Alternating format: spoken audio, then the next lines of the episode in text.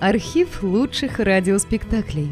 Друзья, мы обращаемся к тем, кто слушает наш канал. В последнее время канал сильно вырос и приобрел новую аудиторию. Содержать канал все сложнее. Надо обслуживать технику, хостинг, каналы связи, обеспечивать выход выпусков. Работа будет продолжена в любом случае. Выложена совсем малая часть материала. Обращаемся к вам за помощью. Будем благодарны любому пожертвованию в пользу канала. Спасибо! Реквизиты и способы связи в описании канала.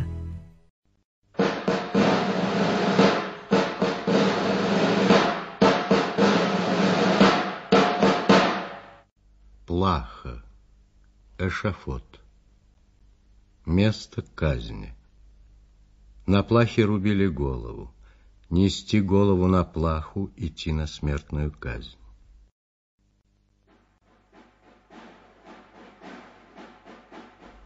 Крамольники вышли встречу войску, каждый с плахою под мышкой и с топором в руках. В знак, безусловно, покорности. Словарь Даля.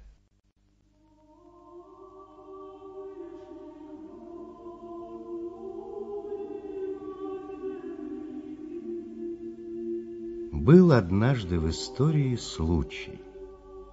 Один чудак галилейский возомнил о себе настолько, что не поступился парой фраз и лишился жизни. Ты знаешь, несчастный, что ждет тебя? Знаю, римский наместник. Меня должны казнить сегодня. И ты не думаешь отречься от слов своих непотребных? Мне нет чего отрекаться, правитель римский. Те слова предопределены отцом моим. Я обязан был их донести людям, исполняя волю его. Доведи до меня его слова. Я ведь тоже человек. У тебя, правитель римский, нет пока надобности в этом, ибо ты не страждешь, и тебе ни к чему искать другого устроения жизни. Для тебя власть, Бог и совесть. Верно. Нет ничего выше власти Рима. Надеюсь, ты это хочешь сказать? Так думаешь ты, правитель римский. А ты уверен, что кесарь менее Бога? Он смертный человек. Ясно, что смертный, но пока он здравствует. Есть ли для людей другой Бог выше кесаря? Есть правитель римский. Если избрать другое измерение. Вот как? Не знаю, не пойму, кто и почему тебе верит. Люди уповают на мое имя – и идут ко мне. Говорят, ты отождествляешь Бога и людей. Все люди вместе взятые есть подобие Бога на земле. Человек – судья и сам Творец каждого дня нашего. Постой. А как же страшный суд, столь грозно провозглашаемый тобою? Страшный суд. А ты не думал, правитель римский, что он давно уже совершается над нами? Зло властолюбия, которым заражены все, от старшины базарных подметальщиков до грозных императоров, злейшие изо всех зол. И за него однажды род человеческий поплатится сполна. Погибнут народы в борьбе за владычество. До основания, до самого корня друг друга уничтожат. Остановись.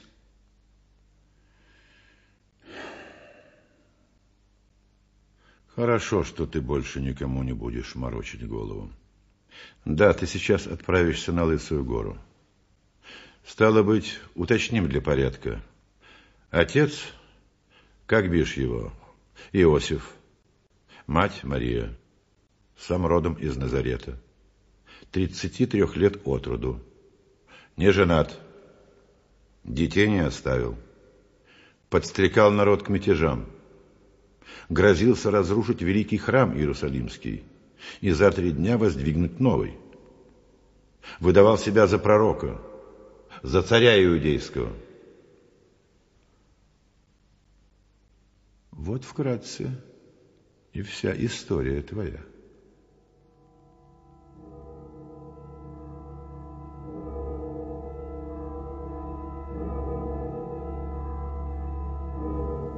Но кто мог тогда предположить, что дело так обернется? Что все забудется в веках? Но только не этот день.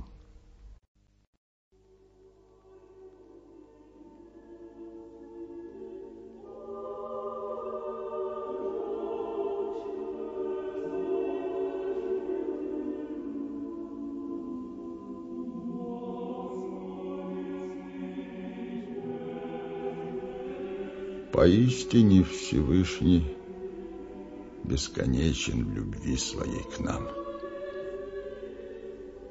Возможно, наши молитвы для Него лишь легкомысленный лепет, но в них наше нерасторжимое единство с Богом. Да, вы правы, Владыка.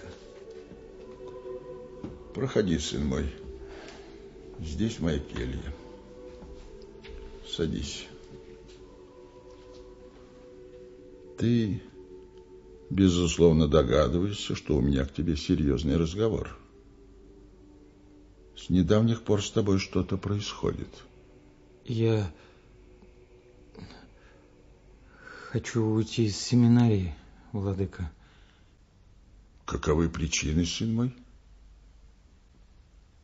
Прямых причин нет.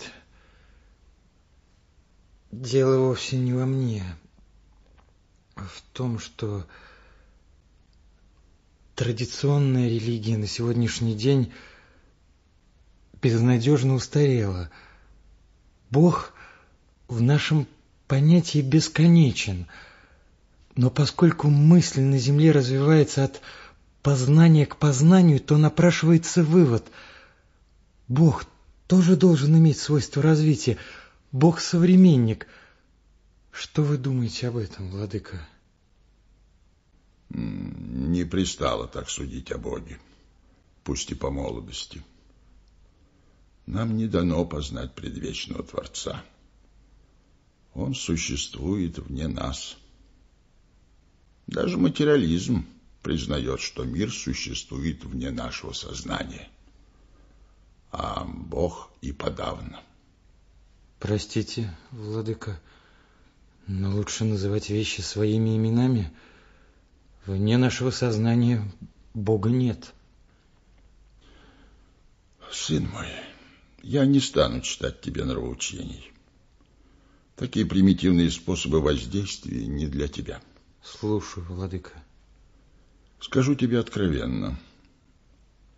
В интересах церкви, чтобы ум твой не противостоял ее учению, а служил бы безраздельно и безусловно заветом Господа. И я не скрываю этого. Хотя мог бы и за уши отодрать тебя по-отечески, поскольку хорошо знавал твоего покойного батюшку и в добром был с ним взаимопонимании. Человек он был воистину христианских добродетелей, к тому же весьма образованный. Но вот судьба свела и с тобой, Авдий, сыном покойного диакона Иннокентия Калистратова, выражаясь канцелярским языком. Не скрою, вначале был весьма наслышан о тебе с положительной стороны. А теперь что же выходит? — ну, если вы исключаете самостоятельность мысли как таковую, то, к сожалению, владыка, нам не имеет смысла дальше разговаривать. Ты не с церковью. Ты с дьяволом. Моя церковь. Я сам. Я не признаю храмов. И тем более не признаю священнослужителей, особенно в сегодняшнем их качестве. Что ж, мальчик, дай Бог, чтобы все обошлось.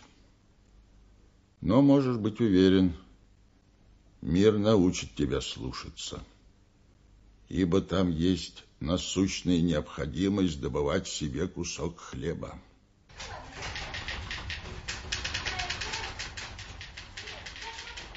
Изгнанный из духовной семинарии, как еретик-новомысленник, Авдий Калистратов стал работать внештатным сотрудником областной комсомольской газеты. Скоро выяснилось, что он и недурно пишет на любимые читателями темы. Неожиданно Авдию Калистратову пришла идея поехать тайным, внештатным корреспондентом от газеты с охотниками за анашой, гонцами в Казахстан. В редакции идею поддержали. Но никто не знал, какие помыслы вынашивал этот молодой да ранний обновленец.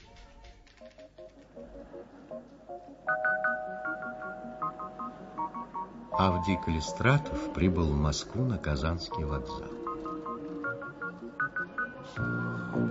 Художник один. У него было бледное высокое чело. Как многие люди его поколения, он носил волосы до плеч и плотную каштановую бородку. Что, впрочем, если не очень украшало, зато придавало его лицу благостное выражение. Серые на выкате глаза его лихорадочно поблескивали. В них выражался непокой духа и мысли, который был присущ его натуре, что приносило ему великую отраду от собственных постижений, а также многие тяжкие страдания от окружающих людей, которым он шел с добром. Именно здесь, на Казанском, формировалась первоначальная группа гонцов, промышлявших анашой. Они так себя и называли – гонцы. Чтобы напасть на след гонцов, Авдий должен был найти на Казанском вокзале носильщика с нагрудным знаком 87 по кличке Утюг. Миллион, миллион, вопрос, миллион, я тебя привез. Простите, товарищи. Чего тебе? Ой. Ну? Ну, ну? Как дела, Утюг? Дела как в Польше. У кого телега, тот и пан. Видишь телега? Подвести что ли? Чего-че? Спасибо. У меня дело несколько иного рода. Личное. Ну, говори, говори, какое дело.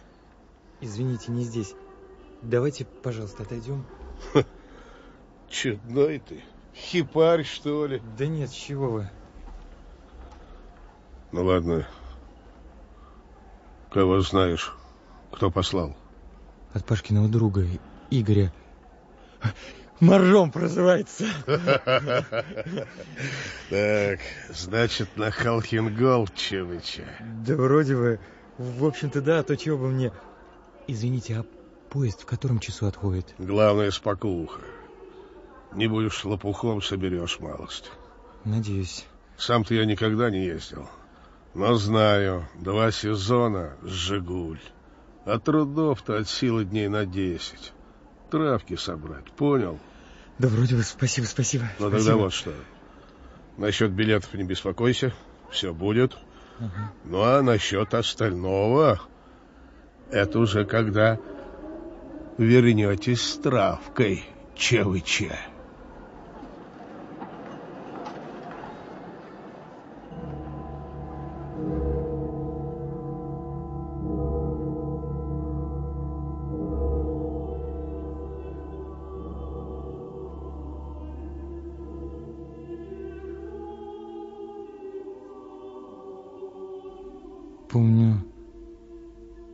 Ясное зимнее утро, редко падающий снежок на бульваре и она, моя мать, моя мама, глядя мне в лицо улыбающимися глазами, застегивает пуговицы на распахнутом моем пальтеце и что-то говорит, а я убегаю от нее, и плывет над нашим городком колокольный звон. Из церкви на пригорке, где в этот час служит мой отец, провинциальный диакон, человек истово верующий.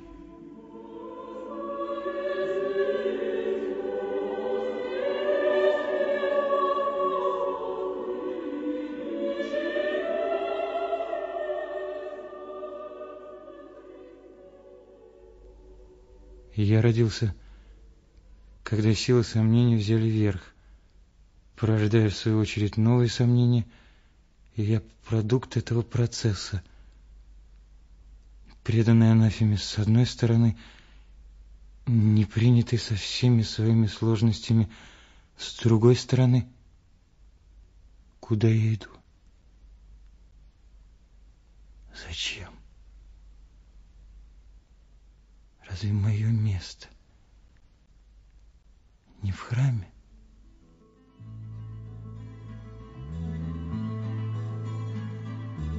Но во все времена настоящая людская жизнь с ее добром и злом протекала за стенами храма. На маленьком плоту сквозь бури, дождь и гром взяв только сны и грезы и детскую мечту, я тихо уплыву, лишь в дом проникнет полночь, чтоб рифмами наполнить мир, в котором я живу. Ну и пусть будет нелегким мой путь, Тянут ко дну боли грусть, Прежних ошибок груз.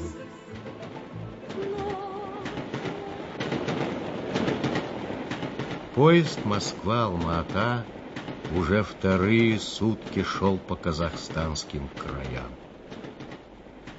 Гонцов дорога порядком утомила.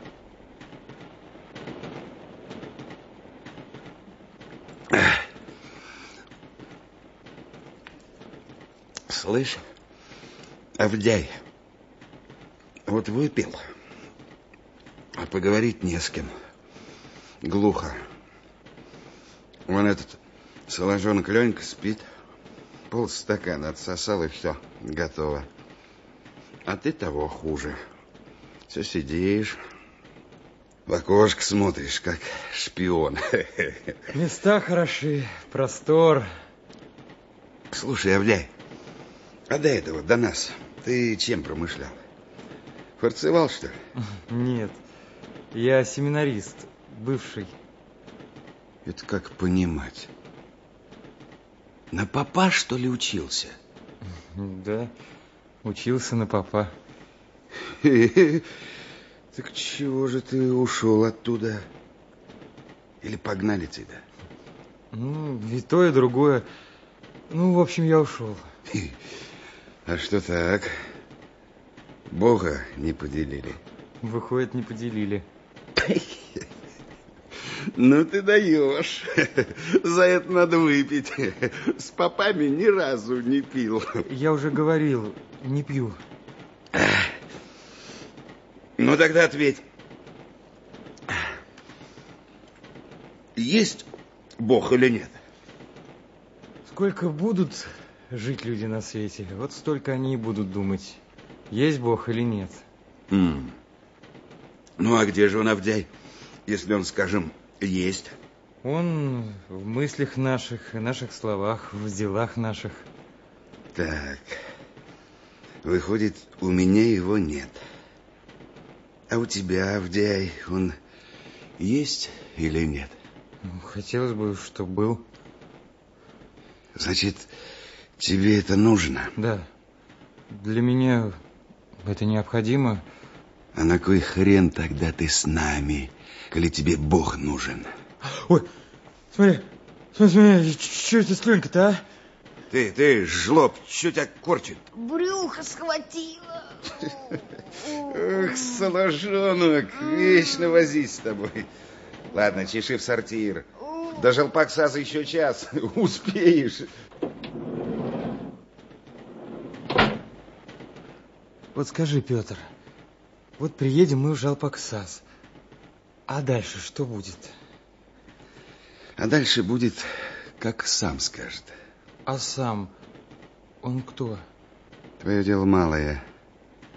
Ты для нас новый, а потому пойдешь со мной и Ленькой. В общем, трое нас будет. А другие, кто сам по себе идет, а кто на пару с дружком. А сам где будет? Он с кем пойдет? А тебе какое дело? Ну, раз он у нас главный, надо в случае чего знать, где он. Вот как раз об этом тебе знать и не надо. Понял? Понял. А тебе, Авдей, сам передал. Если будешь работать как надо, будешь постоянно наш ходок. А ежели не равен час курвой окажешься, лучше тебе сейчас из дела выйти. Вот сойдем на станции и валяй потихоньку на все четыре стороны. Мы тебя не тронем. Ну, а как войдешь в дело, все. Назад ходу нет. Скурбишься, на земле тебе места не будет. Впитываешь? Угу. Ясно. Только куда идти? Это не твоя печаль, со мной пойдешь. Выйдем в Жалпаксазе. А дальше добираться надо самим. На попутных машинах совхоза Маюнкумский. А дальше безлюдье. Там ножками. Там Маюнкумы.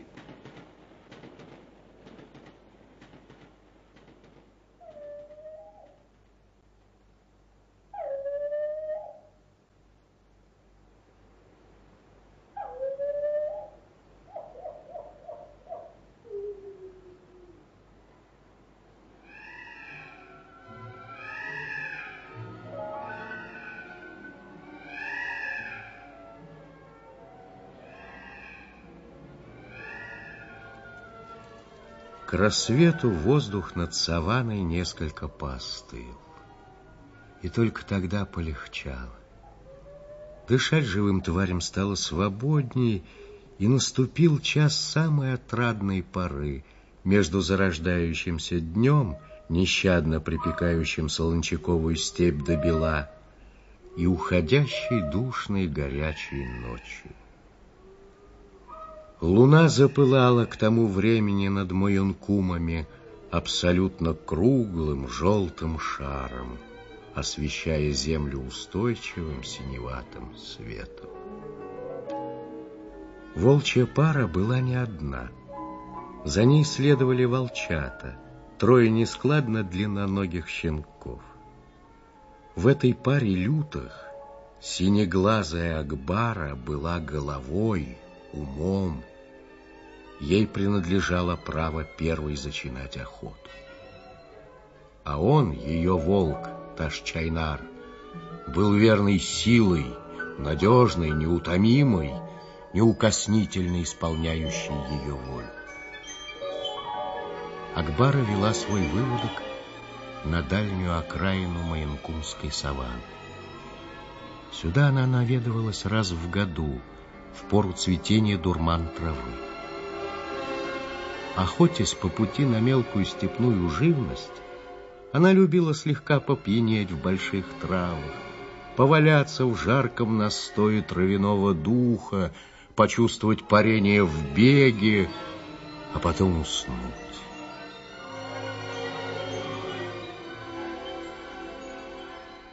Невдомек было сивогривым, что в тех местах, куда они так торопятся, уже уготовлена встреча с человеком. Встреча, которая роковым образом пересечет их волчью судьбу судьбой этого человека. И он в тот же час спешил по Муянкумской степи к месту встречи, ничего не ведая.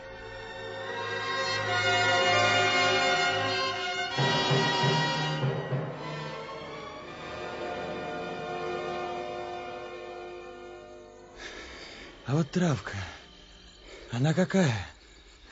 Травка? Травка, она такая. Она радость приносит. На душе рай от нее. От чего? Рай? От чего? Ну, к примеру, хлеб купить, одежду купить. Водку все пьют только за деньги. Ага. А от травки хоть деньги платятся немалые. Приятность особая. Ты будто во сне, и все вокруг, ну, прям как в кино. Только разница в том, что кино глазеет сотни до тысячи. А тут сам по себе.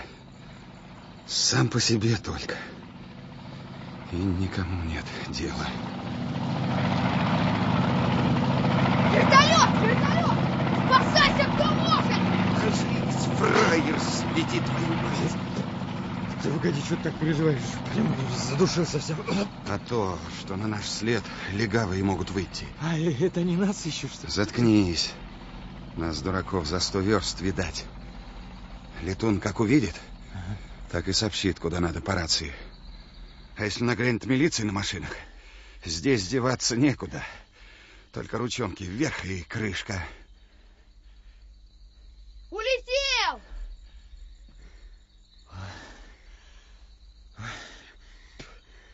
Вот, Ленька, ведь дитя еще. А кто вот его втянул в такое дело, а? Никто. Я сам с усам. Ты брось, Авдей, такие разговоры. И Леньку не тронь. Сам узнает, пропал. Это похуже легавых будет. Человек пропал, когда душа его пропала. Слушай, ты, Авдей, если ты на попа учился, забудь про это. От твоих хороших слов пользы грош. А при нем, при самом, мы деньги загребаем, ясно? Ленка сирота. Кому нужен? А с деньгами он сам с усам. Так, Ленк? Я сам с усам. Вот так вот. Твоими баснями сыт не будешь. А уж насчет того, что погулять с дружками, с девочками на славу, и не мечтай. Вон у меня брательники, все работяги. Знаю, как им рубль достается. Да и сам я тоже из работяг. Только теперь снова меня туда не загнать. Дураки пускай горбатятся. Вот она, родная. Глянь, а вон еще.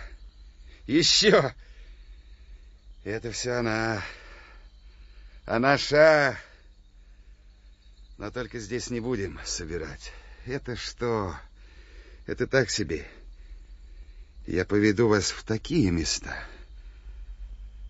Аж голова пойдет кругом.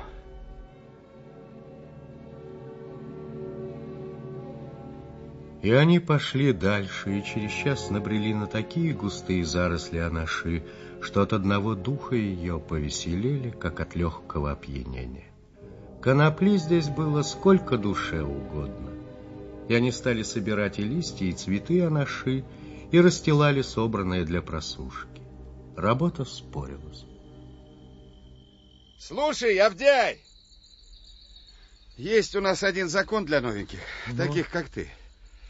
Подарок самому сделать. Какой подарок? А ты чё всполошился -то? Ты что думаешь? В магазин, что ли, за подарком бежать надо? Тут не добежишь. Петруха хочет, чтобы ты пластилинчику подсобрал. Пластилинчику? Ага. Ну, хоть со спичный коробок. Побегаешь тут по травкам, я тебе расскажу, как это делается. Хорошо. Слушай, вот соберу я пластилинчик и отдам его самому. А когда отдам, на станции, что ли? Отдашь, когда время подойдет. Тебе не все равно?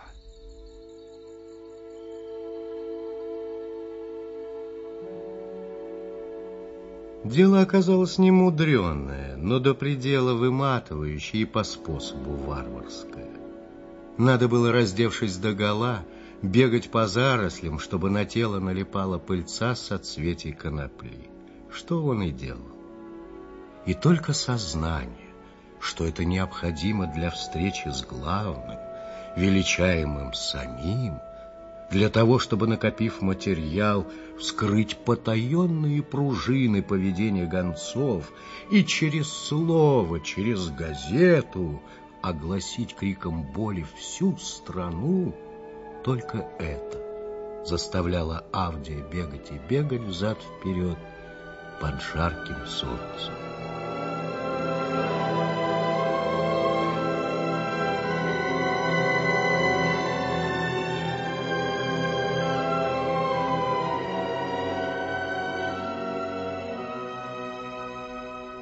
Очнулся он лишь когда увидел возле себя троих волчат. Три волчонка, виляя хвостиками, хотели приблизиться к нему, поиграть с ним. Робели, но не убегали. И что самое удивительное, вместо того, чтобы насторожиться, подумать, от чего вдруг здесь оказались волки, этот чудак пошел к волчатам, ласково протягивая руки. Смотри-ка, что это? Не как волчата. Или мне это почудилось от окружения? Да нет. Трое, да такие пригожие, да такие большие уже. Ах вы мои звереныши! Откуда вы и куда? Что вы тут делаете? Меня-то нелегкая занесла, а вы что тут в этих степях среди этой проклятой травы? Ну, ну, ну идите ко мне. Ну не бойтесь. Ах, вы дурашливые мои зверьки. Ну идите.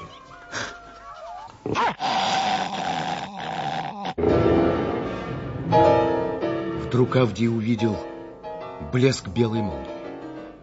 Белый оскал набегающий на него волчицы. Это было так неожиданно, так стремительно, но и так медленно и страшно, что он и не почувствовал, как сами собой подогнулись колени и как он присел на корточки, схватившись за голову. Он и не ведал, что именно это спасло ему жизнь. Волчица была уже в трех шагах, и в яростном прыжке вдруг перемахнула через его голову, обдав звериным духом, и в ту же минуту их глаза встретились. Авди увидел огненный синий взор волчицы, ее бесподобно синие жесткие глаза, и мороз прошел по коже.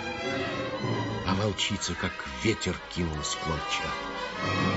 Она погнала их прочь, пустив в ход зубы, и заодно круто завернула с пути высунувшегося из оврага страшного зверя, громадного волка со вздыбленным загривком. И все они вмиг исчезли, словно буря унесло.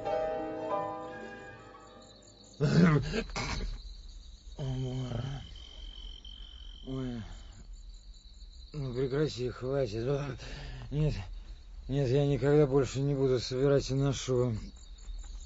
Хватит с меня. Нет, я, я не хочу. Я не хочу видеть и слышать этот запах. О, Боже, жалься надо мной. Ты что так дрожишь? Что ты? Они меня чуть не разодрали. Волки. Волки? Где волки? Степь умчали. Где они, твои волки? Их уже и след простыл. Не древьте, ребята. Когда люди за золотом шли, какие были случаи, и ничего, все равно шли. Так кто ж за золотом? Ленька, а какая разница? Да есть разница, Петр. А золото тоже ведь много зла. Но его открыто добывают. А наша... Она же трава для всех. Слушай, Тебя что, тащили сюда? Чего ты всю воду мутишь? Все про Бога, да что хорошо, да что плохо. Ты, Петр, вроде не глупый парень. Но не может того быть, чтобы не понимал, что на преступление идешь. А ты на что идешь? Я? Я хочу спасти вас. Спасти? И как же ты будешь нас спасать? Ну-ка, расскажи. Прежде покаемся перед Богом и людьми. Вон как. Нет, это ты кайся. А мы будем деньгу делать. Ленка, скажи, что тебе надо? Бог или деньги? Денежка. Вот она, отрава. Вот она, наша.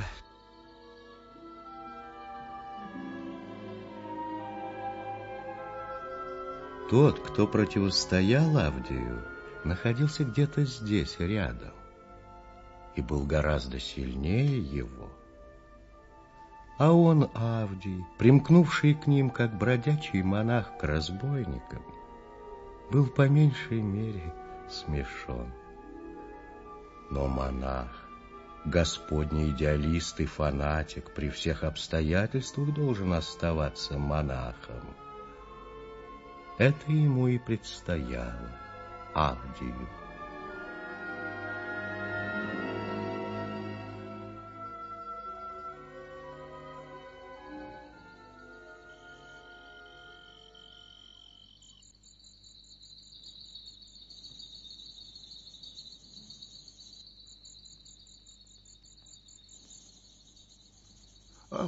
Тебя, кажется, так зовут.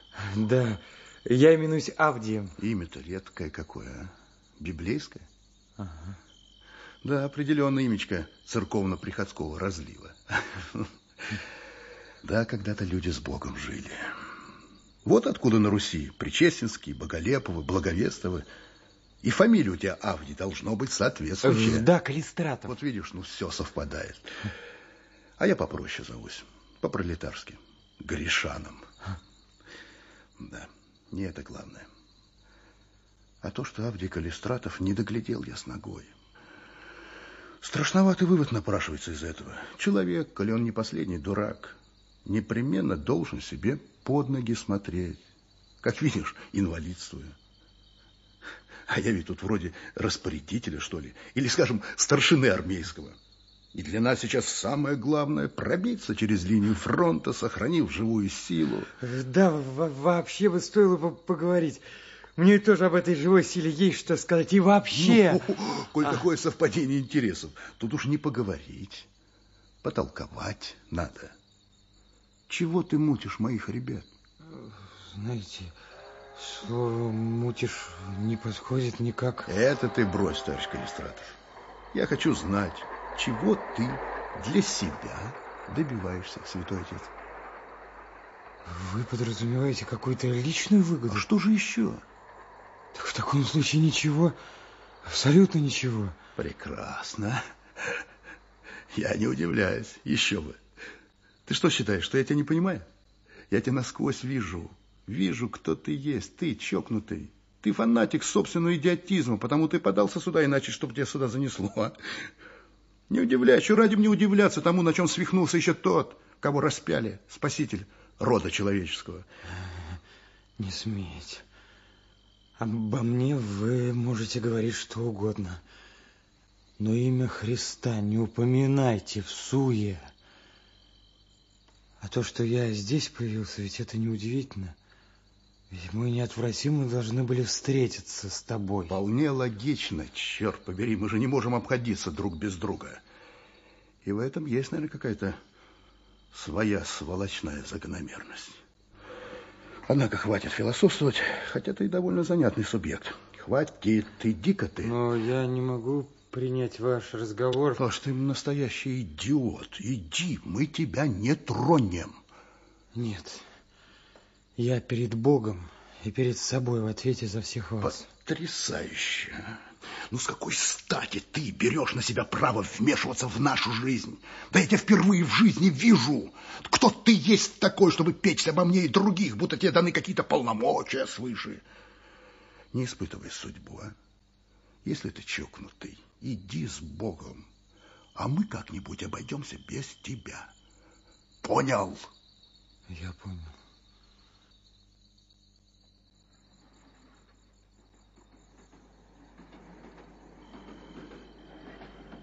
Слышь, железная дорога совсем рядом. Сейчас мы будем пробираться на товарняк. Устроим, так сказать, организованный набег на транспорт, но не с целью грабежа, а с целью нелегального проезда. Если ты думаешь, товарищ Калистратов, что я тебя боюсь, ты очень ошибаешься. Оставайся. Я тебя не гоню. И если тебе удастся повести гонцов за собой, обратить их к своему Богу, я тут же удалюсь. Как и полагается порядочным людям удаляться при поражении. Ты понял меня? Принимаешь мой вызов? Принимаю. О том, что мы здесь говорили, никто знать не будет. Мне скрывать нечего. Ну, смотри. Как сказано в Библии, ты говоришь...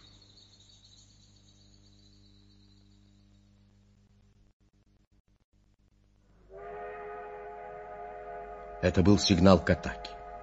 Подхватив рюкзаки и сумки, гонцы кинулись к железной дороге. В этом месте поезд обычно замедлял ход. Все обошлось как нельзя лучше.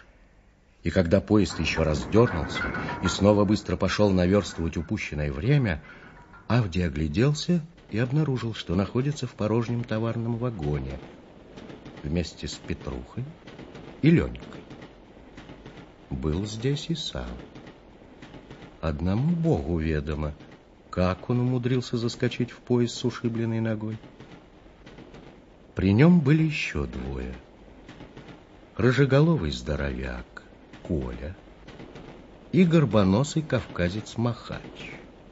Ловкий, подвижный.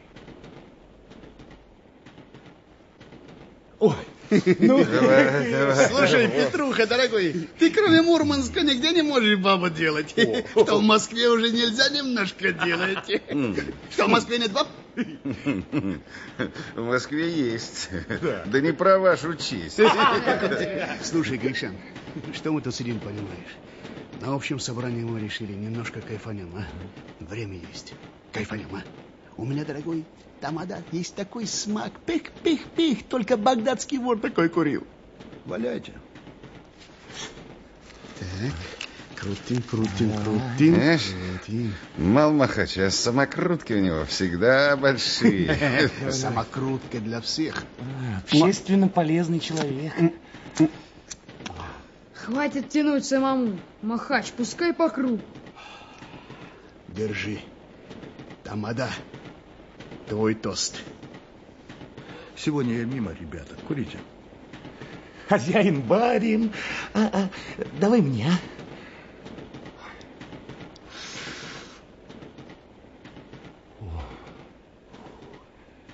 а? А, глотника. Соколик Петя. Давай.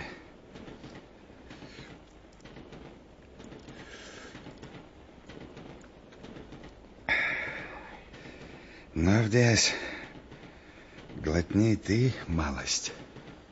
Нет, Петр. Да не жмись ты, ей-богу. Ишь, поп-перепоп. Тебе же лучше хотят, а ты в душ плюешь. Ну, ты же знаешь, Петр, я не буду. Не буду я. Вот что, ребята, кому приспичит молиться, вот святой архангел.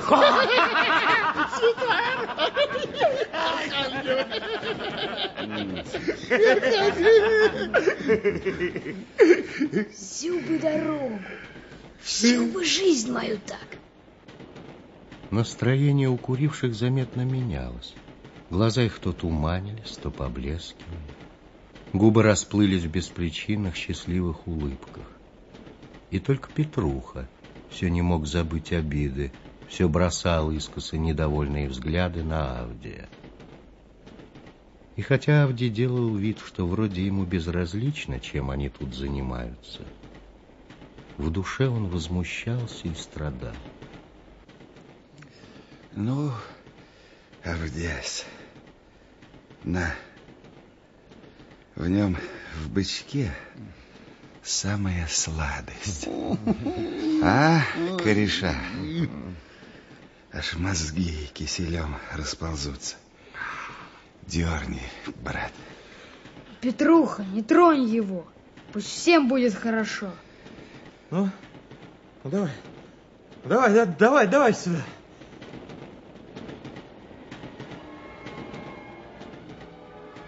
Авдий протянул руку за тлеющим бычком, поднял его над головой, как бы демонстрируя Петрухи, и бросил в открытую дверь товарняка. Видели? Все видели, что я сделал? И так будет всегда. Фу. Ты все понял, хозяин? Гришан, тебе решать. Слушай, Тамада, ты что молчишь? Ты что, не мой? Заткнись. Тихо. Нет, я не немой. Я дал этому типу слово молчать. А в остальном разбирайтесь сами. Ты нас разыгрываешь, Тамада! Нет, он сказал правду. Но это еще не все. Главное, я дал слово разоблачить его. Вот, ребят, смотрите. Мы везем в этих мешках, в этих рюкзаках пагубу, чему отраву для людей. Это делаете вы, гонцы, одурманенные легкими деньгами. Ты, Петр, ты, Махач, ты, Ленька, ты, Колька, о Гришане и говорить нечего, сами знаете. Постой, постой, а, Авдя, ну, мило, дай-ка сюда мешок. Отойди. Родной, ты что, ты, ты, ты Не что задумал? подходи! А, а, а, а, ой! И не успели гонцы опомниться, как Авдий подбежал с рюкзаком к растворенным дверям вагона и стал выбрасывать анашу на ветер. И зелье, а как много, оказывается, было собрано желто-зеленых соцветий лепестков конопли, полетело вдоль железнодорожного полотна, кружась и паря, как осенние листья.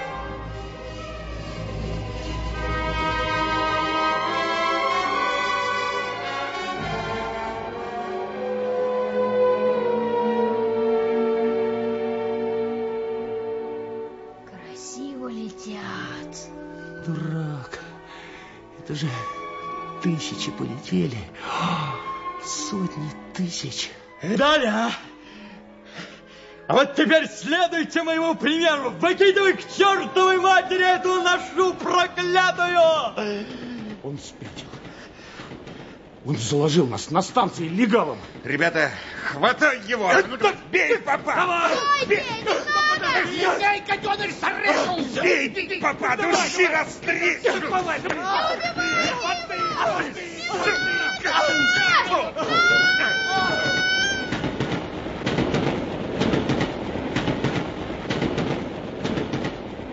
Авдий сплошным комком боли летел вниз, не чувствуя уже, как покатился по откосу, расшибаясь и обдираясь, как промчался мимо места его падения хвост эшелона, как скрылся поезд, унося его бывших попутчиков.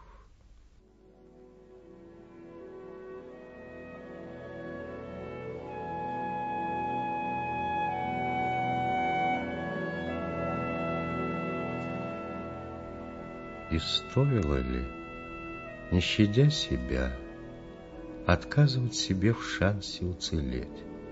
Ведь речь шла немало немного о собственной жизни, и всего-то нужно было произнести три слова «Спаси меня, грешан». Но он не сказал этих слов.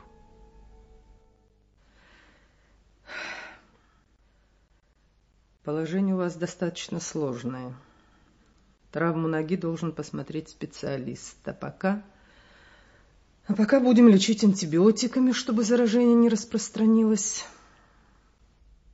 В Жалпаксасской больнице, куда положили Авдия Калистратова, главным врачом была хмуроватая казашка Алия Исмайловна. И вот познакомьтесь, Инга Федоровна, научный работник, моя подруга. Хочет с вами побеседовать. Он увидел девушку. Отметил с удивлением и удовольствием, что она была хорошо сложена, невелика ростом, но все в ней было женственно и соразмерно. Здравствуйте. Это вы, Калистратов? Я. Вы поговорите, Инга, а я пошла. Ждут другие больные. Авдий, Алия Исмаиловна мне рассказала о вас. Ведь мы, то есть вы, Авдий и я, занимаемся в чем-то близкими вопросами, связанными с нашей, поскольку я веду работу по изучению муэнкумской популяции. Ведь журналисту, насколько я могу судить, необходимы и научные сведения. Вы согласны со мной, Авдий?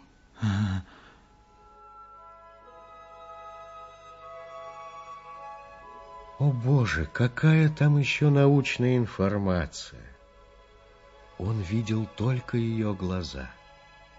И казалось ему в тот миг, что ни у кого больше нет таких глаз. Так астроном открывает неизвестную звезду среди миллиона подобных звезд, а ведь для непосвященного человека все звезды абсолютно одинаковы. Он, казалось, воспарил от одного ее взгляда. Нет, кроме шуток, женщина такой и должна быть. Да, да, да, да. Какой должна быть женщина? Вот, именно такой должна быть женщина. Откуда вы узнали, что я все время думал о вас, а? Называя возникшие отношения с Ингой новой эпохой в своей судьбе, по возвращении в Приокск он стал писать ей письма. Что со мной творится? Уму непостижимо. Я ведь считал, что я довольно сдержанный человек, что разум и эмоции находятся у меня в необходимом равновесии, а теперь я не в состоянии анализировать себя. Впрочем, я и не хочу анализировать. Прости, Инга, за этот сумбур, но я люблю тебя.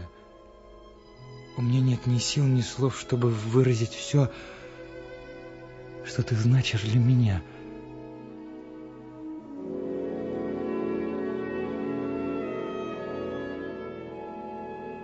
Дорогой Авди, ты дитё. Господи, не встречала людей более открытых и не хотела бы ничего от тебя скрывать. В моей жизни есть свои сложности. Бывший муж военный летчик. Мы разошлись, когда родился сын Игорек. Прошло уже почти три года. Сейчас, кажется, летчик собирается жениться на другой.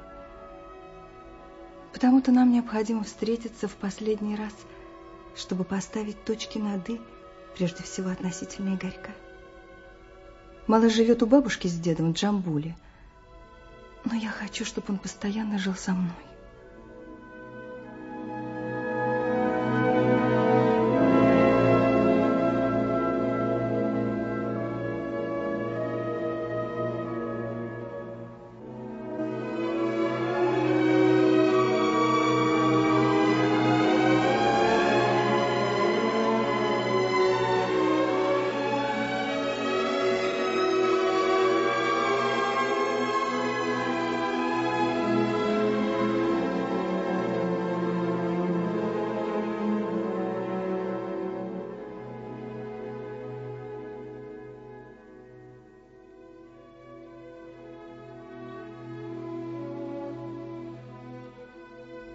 Дорогая Инга, в отношении редактора к моим степным очеркам произошла внезапная перемена. Да и мои товарищи в редакции, вдохновлявшие меня на поездку за ударным материалом, теперь тоже ведут себя как-то странно, словно они в чем-то виноваты передо мной. Все это для меня крайне непонятно и невыносимо мучительно. Уходя из редакции, я дал себе слово больше никогда не приходить сюда. Боже, какое счастье, что ты у меня есть, моя Инга.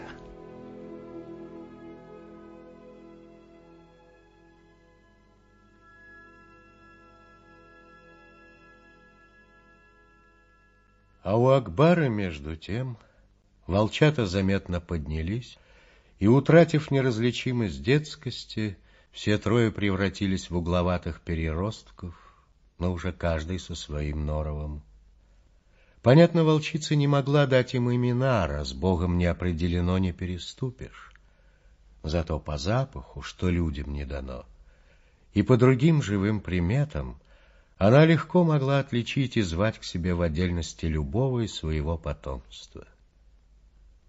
Так у самого крупного из волчат был широкий, как у Ташчайнара, лоб, и воспринимался он большеголовый. А средний тоже крупничок, с длиннющими ногами-рычагами, которому быть бы со временем волком-загонщиком, тот воспринимался быстроногим синеглазая, точь в точь, как сама Акбара, и с белым пятном в паху, как у самой Акбары, игривая любимица Акбары значилась в ее сознании бессловесном любимицей. То подрастал предмет раздора и смертельных схваток среди самцов, едва придет ее любовная пора.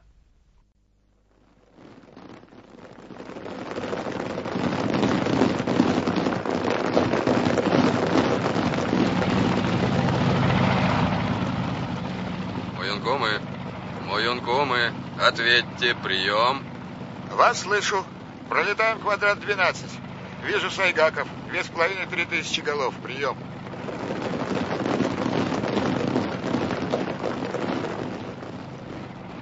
Два вертолета пересекли небо Маянкума, как рыбы, не оставляющие следов в воде. Двадцатый. Слушай, двадцатый. Давай ниже, поддай жару. Еще поддай. Есть поддать. Глянь-ка, среди них волки бегут. Откуда было знать им, степным волкам, что их исконная добыча сайгаки нужна для выполнения плана мясосдачи? Не ведая ни сном, ни духом, что все они, все обитатели саванны, уже замечены, уже отмечены на картах пронумерованных квадратах и обречены на массовый отстрел.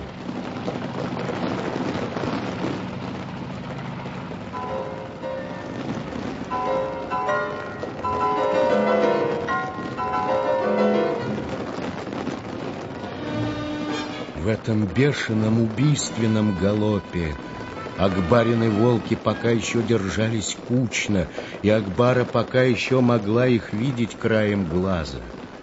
Вот они, среди антилоп, распластавшись, ускоряют бег, ее первые отпрыски, выкатив от ужаса глаза.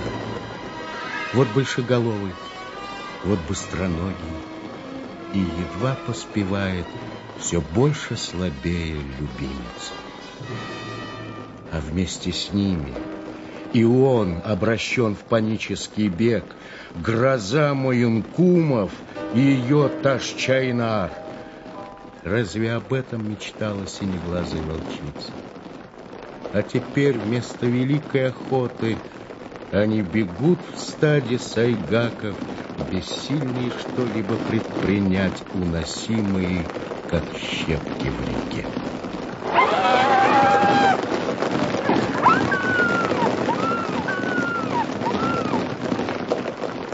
Первой сгинула любимица. Упала под ноги стада. Хо, вот это дело! Попались серые! Крышка, братишки! Это вам не ну погоди!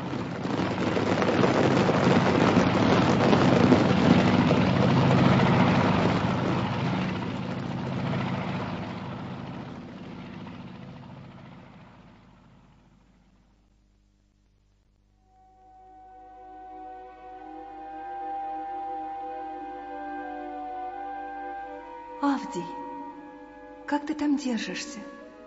На что живешь, милый?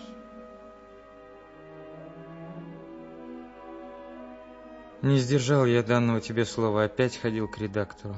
Вот наш разговор. Он. Надо подумать. Может быть, стоит подать докладную наверх? Я. До каких пор мы будем уверять, что даже катастрофы у нас самые лучшие? Он. При чем тут катастрофы? Я. А при том, что наркомания – это социальная катастрофа. Он. Ну, вы уж катастрофа. Я, да, именно. И мешают гласности. Или болваны, или негодяи. Он. Живите проще, Калистратов. Пропадете. Расстались теперь уже навсегда. Пока живу на продажу отцовских старинных книг. Ну, это тяготит, конечно. Но работы еще никакой не нашел. Единственное, что облегчает мое существование, это твои письма, которые я перечитываю всякий раз, когда щемит сердце.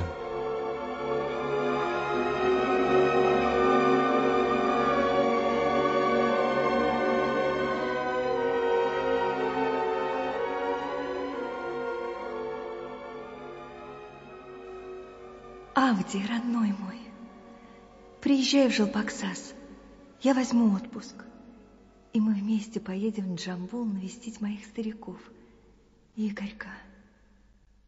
Я не знаю, надо ли говорить, Инга, как тронул меня твой план совместной поездки. Я готов в любую минуту приехать к тебе и быть в твоем распоряжении.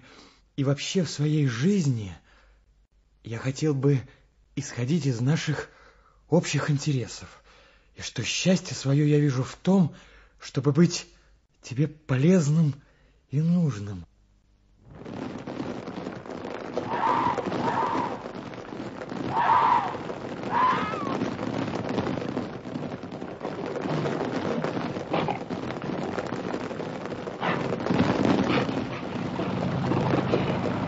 Вертолеты, прижимая бегущее стадо к земле и обгоняя, столкнули его с другим таким же многочисленным стадом сайдгаков, вовлекая все новые и новые встречные стада в это маянкурское светопредставление.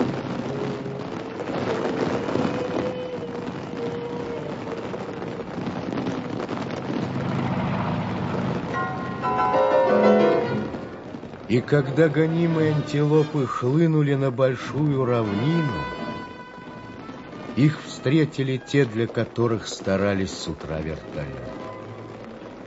Их поджидали охотники, а вернее расстрельщики.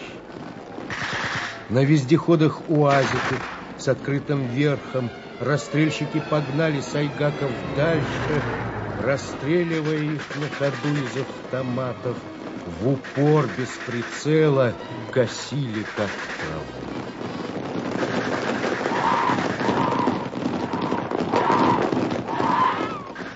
Стреляйте по краям, не бейте в середину! Потопчу! Рвань, дешевки! Ни рубля не заплачу! Обер! Обер, Чего тебе? Приехали! Где? Дай винтовку. Промахнись, командир! Заткнись, дура!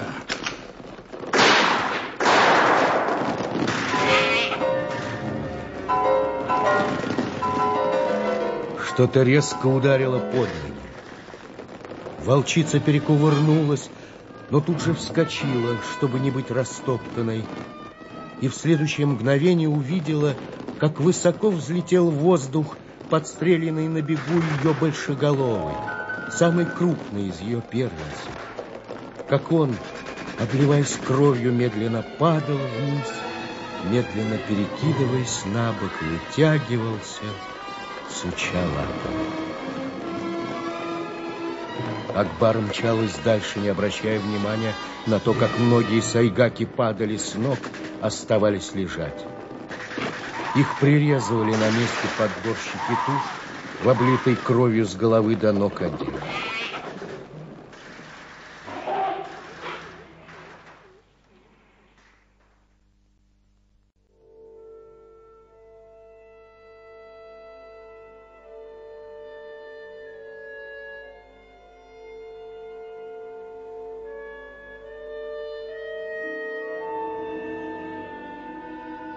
Если бы с небесных высей некое бдительное око глядело на мир, оно наверняка увидело бы, как проходила облава и чем она обернулась для Муюнкунской саванны. Но и ему, пожалуй, не дано было бы знать, что из этого последует и что еще замышляется.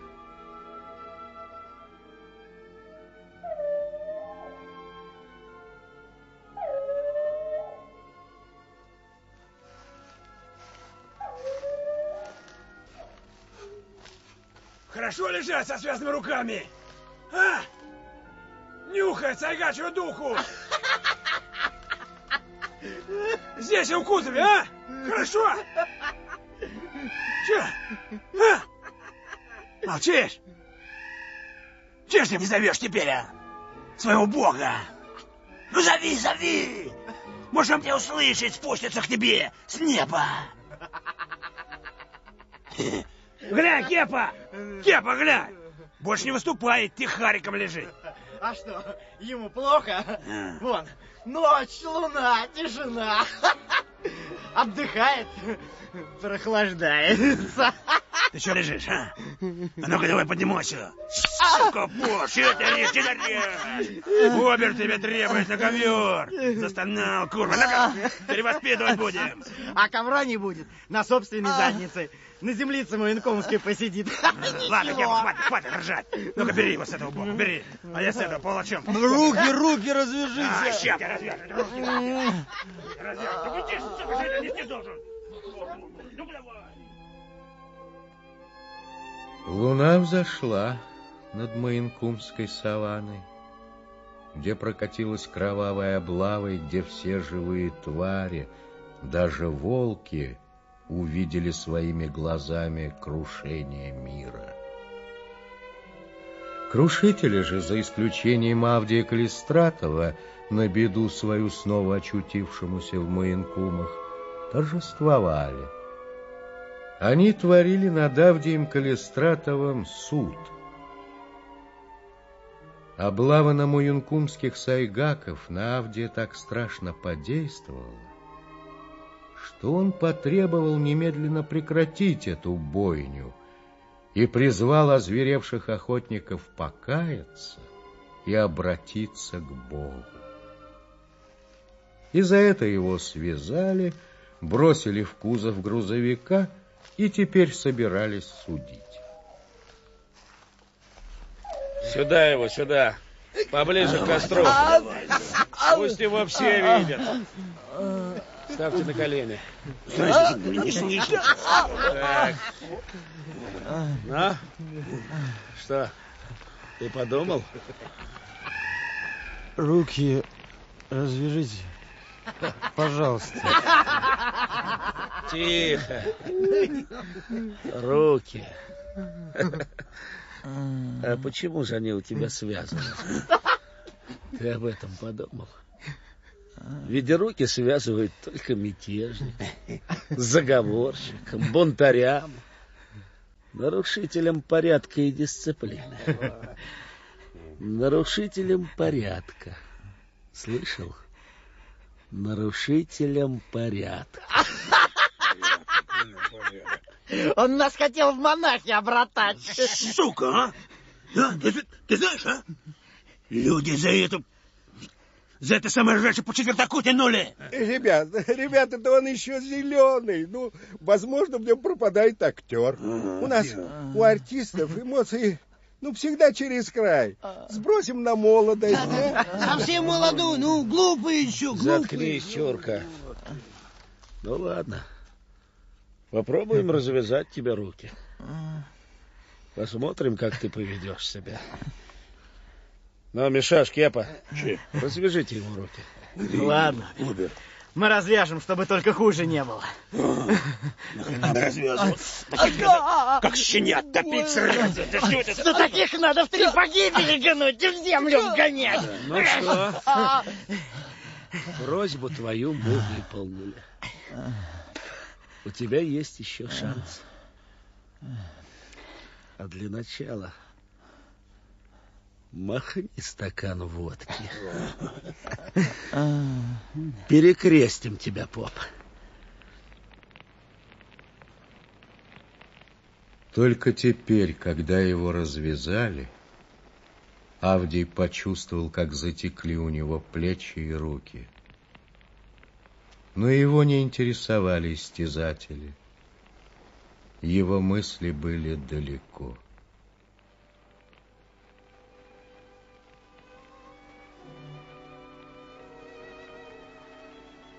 Авдий, родной мой, прости.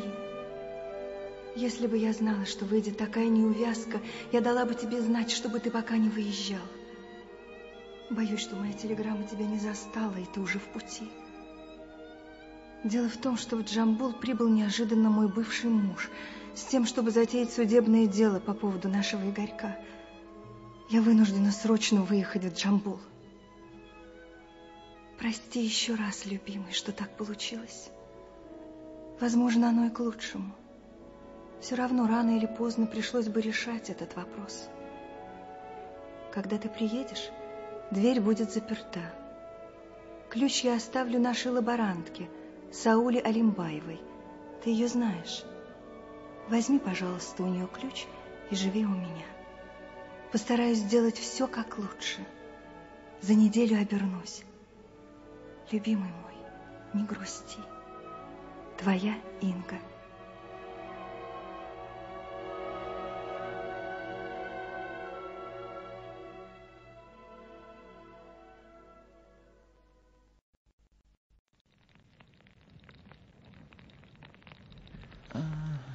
Мишаш.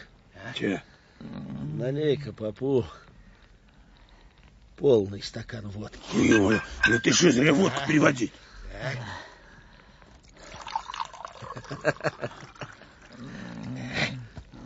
Хорошо налил, Мишаш. Держи, поп.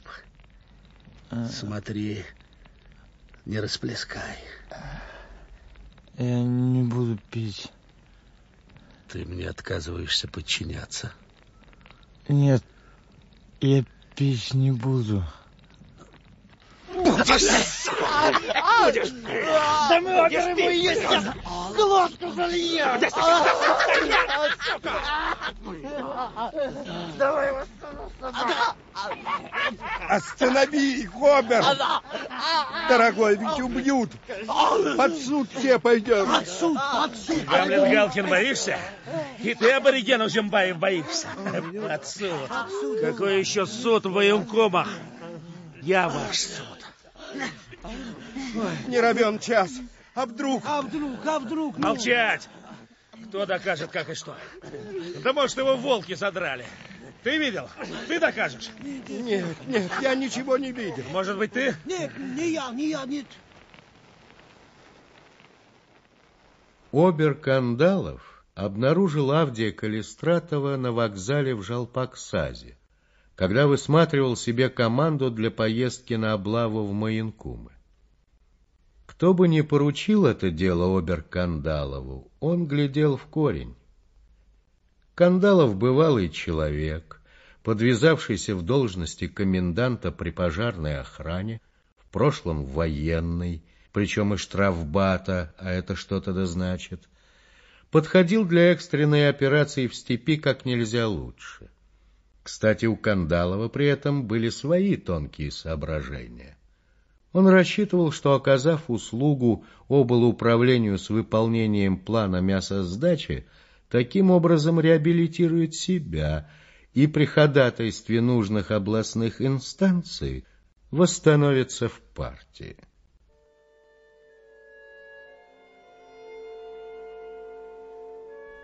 Авдия заставила принять предложение Кандалова не только нужда. Произошло нечто столь неопределенное и тревожное для него.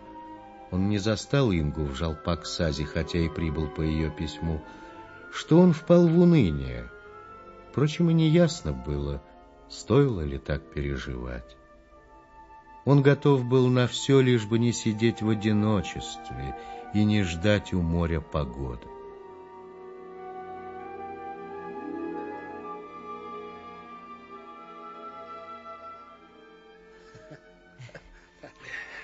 Ребят, что же это у вас? Проповедник-то бесхозно на земле лежит. Мишаш, ну-ка, подыми его. Вот, ну, собор Поповская морда, вставай! Не подчиняется, командир! Так ты нас, сволочь, Богом решил устрашить. Страху на нас нагнать. Глаза нам Богом колоть захотел, гад ползучий. Не, нас Богом не запугаешь, падаль прогнившая. А ну, тварь, становись сейчас на колени. Я сейчас твоя власть. Повторяй за мной. Бога нет. Есть Бог. Ты ему одно, он тебе в отместку другое, а? Я же говорил, не подчиняется А он. ну, тащите его вон на то дерево. Подвесить, подвесить, брать. Эй, вы там, Кузюмбай, хозяин страна, или как тебя там, артист? Вы чего в стороне встали, а? А ну, тащи веревки, набегай, наваливайся. Конечно, безусловно. Креста и гвоздей не хватает в этой поганой степи! А то бы было дело, а? Распять бы его! А ни хрена! Мы его веревками прикрутим. Не хуже, чем на гвоздях висеть будет. Растянем за руки, за ноги, как лягушку, да так прикрутим, что не дрыгнется. Я не таких в армии дрессировал пидорасов. Вот веревка. Крепкая, крепкая. Хорошо, а? сюда веревку. А ну, хватай проповедника. Поднимай вон на ту ветку. Вот, повыше, выше. Крути руку сюда, ногу туда. Так будет со всяким, зарубите это на носу. Я бы каждого, кто не с нами, одной вереницей весь земной шар как обручем обхватил. И тогда уж никто ни единого нашему слову не воспротивится. И все ходили бы по струнке. А ну, пошли, комиссары, тяпнем еще разок. Где наша не пропадала? А этот пусть повисит до утра. Пусть подумает, есть Бог или нет. Все произошло мгновенно, поскольку Авдий уже не мог сопротивляться. Привязанный к корявому саксаулу, прикрученный веревками по рукам и ногам, он повис, как освежеванная шкура, вывешенная для просушки. Он уже не слышал ничего, в глазах его помутилось. И ему почему-то привиделась серая волчица. Та самая, которая тем жарким летом перепрыгнула через него в конопляной степи.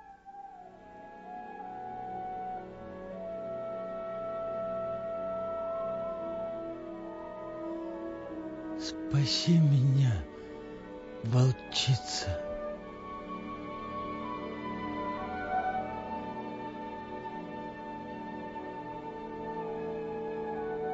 Он точно бы интуитивно почувствовал, что волки Акбара и Ташчайнар сейчас приближаются к своему логову, занятому в ту ночь людьми. Зверей тянуло к привычному ночлегу, вот почему они возвращались, надеясь, вероятно, что люди уже покинули их лощину. Но громада военизированного грузовика по-прежнему устрашающе темнело все на том же месте.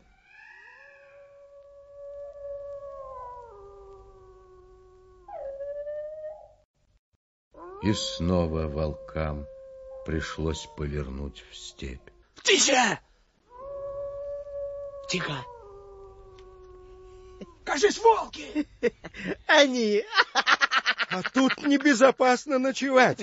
Они на сонных перережут, они мстительны. Ой, о, очень мстительные. Обязательно перережут. Молчать, шваль!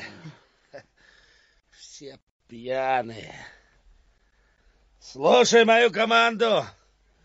В степь на два километра отъезжаем. На пере... На передискал... На передислокацию. Эх, хорошо, брат, в могилке лежать. Думать не надо, не надо дышать.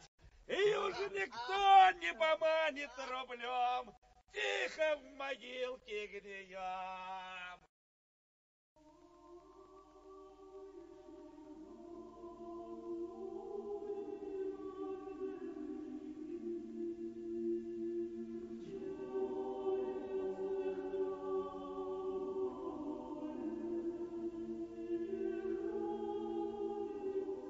всепрощающий, прозрение не спошли роду людскому.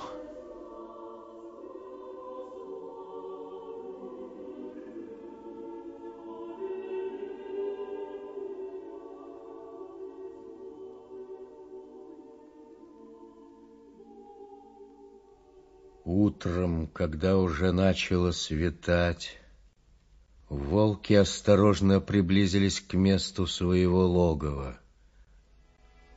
Впереди шла Акбара. Бока ее опали, за ней угрюмо прихрамывал башкастый Ташчайнар. На старом месте было пусто, люди за ночь куда-то исчезли как вдруг Акбара резко отпрянула и замерла на месте, как вкопанная. Человек. Человек странно висел на низкорослом саксауле, точно птица, застрявшая в ветках, и непонятно было волчице, жив он или мертв. Ташчайнар собрался было броситься на висевшего человека, но Акбар оттолкнула его и, приблизившись, пристально вгляделась в черты распятого. Голова его свесилась на бок, из угла рта сочилась тонкая струйка крови. Ты пришла? То были его последние слова. Волки, не задерживаясь, потрусили дальше и пошли, и пошли, все больше прибавляя ходу. Уходили, не оглядываясь. Они уходили в новые края. На этот раз путь их лежал в горы. И там, на Исык-Куле, Акбара и Таш-Чайнар еще раз заново начали свою жизнь.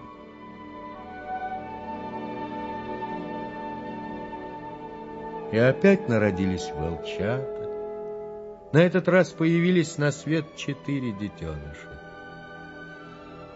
То была последняя, отчаянная попытка продолжить свой род.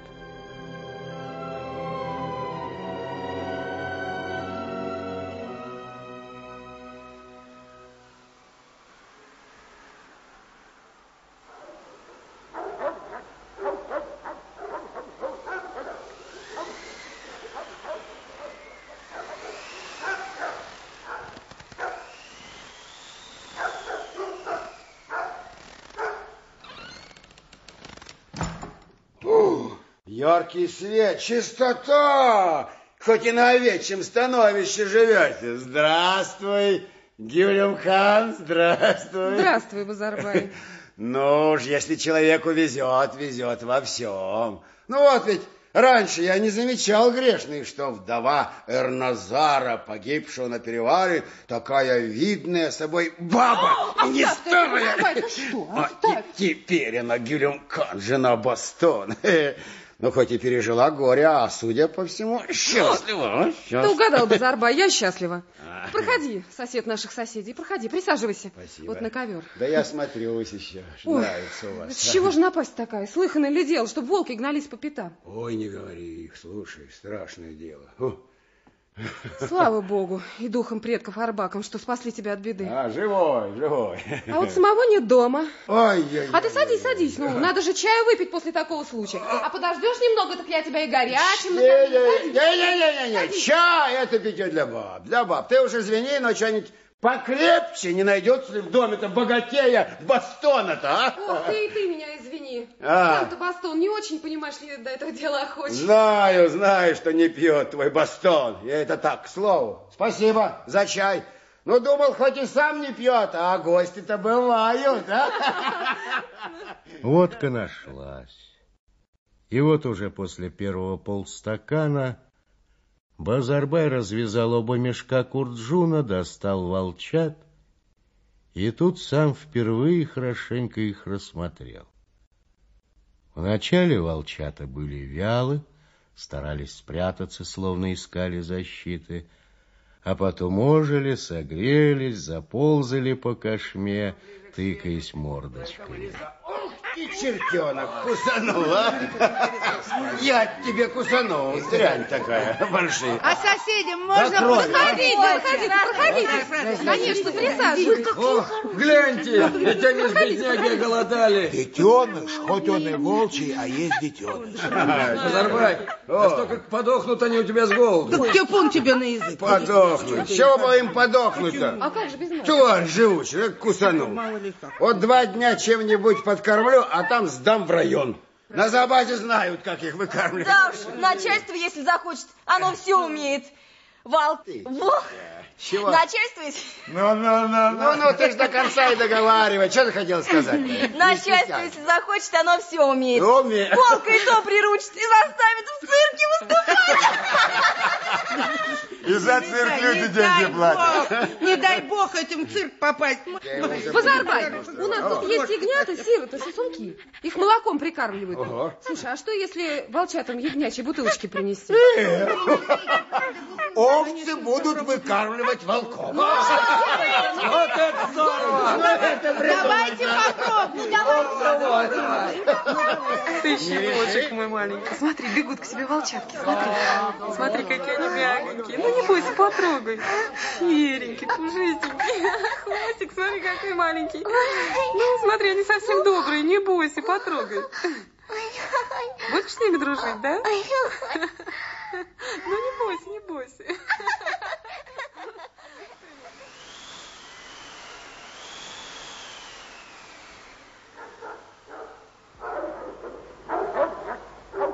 А Базарбай, покидав Курджун четырех злополучных волчат, вскоре уехал. Конь его к тому времени отдохнул, его переседлали, и он покинул Бастоново зимовье.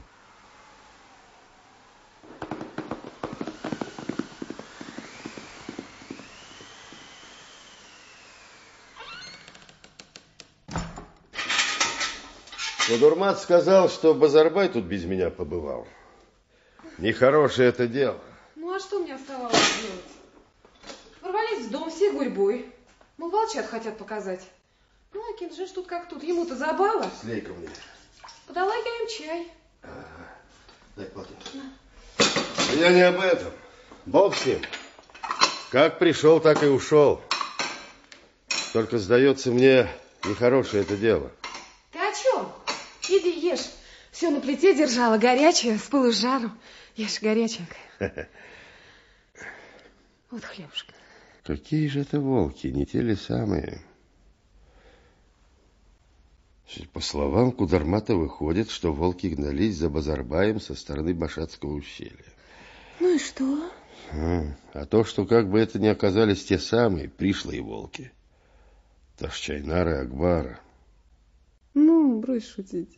Неужто волков имена есть, как у людей? Хм, Не до шуток мне. Мы этих волков знаем. На здешних они не похожи. Лютая, сильная пара.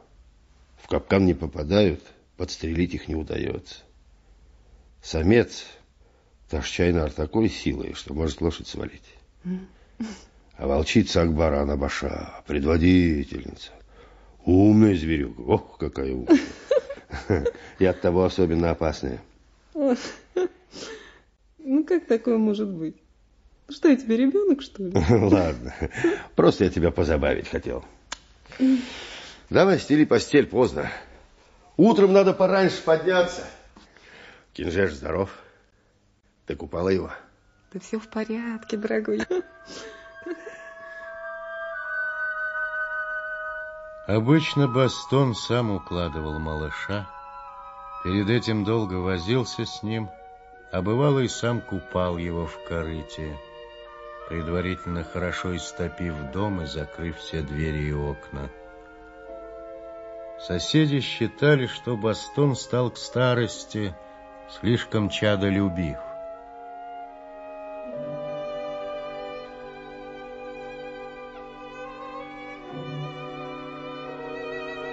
Прежде он не был таким. Прежде он работу любил больше, чем детей. Те старшие его дети уже сами родители, у них своя жизнь, они бывают только наездами. А последыш всегда самый сладкий и любит его больше всего. Все это так. Но кому, как не ей, Гулимкан, понятна истинная и горькая причина привязанности Бастона к малышу. Ведь никогда не думали они, ни он, ни она, что доведется им стать мужем и женой, и что народится у них сын. Ведь если б не погиб ее прежний муж Эрназар на перевале, если б не умерла затем первая жена Бастона, никогда бы этому не бывать. Малыш — это то общее, связывающее их, что досталось им слишком дорогой ценой. Ведь путь на перевал прокладывал Бастон, и помощник его Эрназар, погибший у него на глазах, остался там, на дне глубокой расщелины. Только малыш мог заполнить ту брешь в его душе, ибо издавна сказано, лишь рождение может возместить смерть.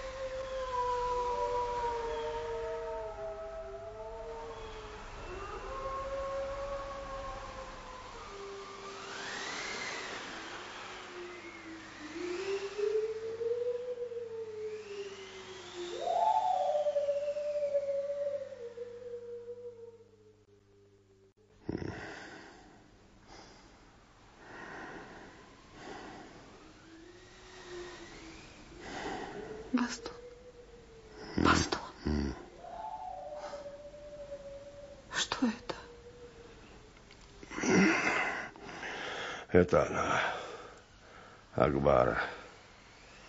И он, Ташчайнар, тоже ей подвывает. А что это она? О чем воет? Горюет зверь. Да что же это такое? Что за жизнь? Ну, вот сейчас малыша разбудят. Ты куда? Не уходи. Не уходи, Пойду, с ружьем, пугну их. Ладно. Да что же? Всю душу вымотали. И чего только им надо. Чего надо? Ясное дело, детенышей своих требуют. Ну так они же не здесь, детеныши эти. Давным-давно увезли. А, а откуда им об этом знать? Они звери, они знают одно, их сюда привел след, и здесь для них все, конец. Свет клином сошелся. Поди попробуй объясни им. Ох, жаль, что меня тогда не было дома. Я об этом скотине Базарбаю За такое дело шею свернул.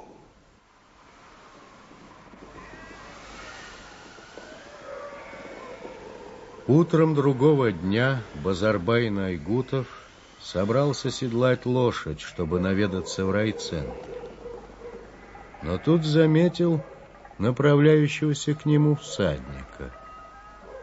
Всадник в желтой дубленой шубе нараспашку и лисьей шапке ехал дорожной полурысью с западной стороны по подножью малого склона. Хорошо, отменно сидел он в седле. Базарбай сразу узнал конного и, вглядевшись получше в золотистого дончака, убедился, что не обознался. Это был сам Бастон Рукунчиев, верхом на Донкулюке.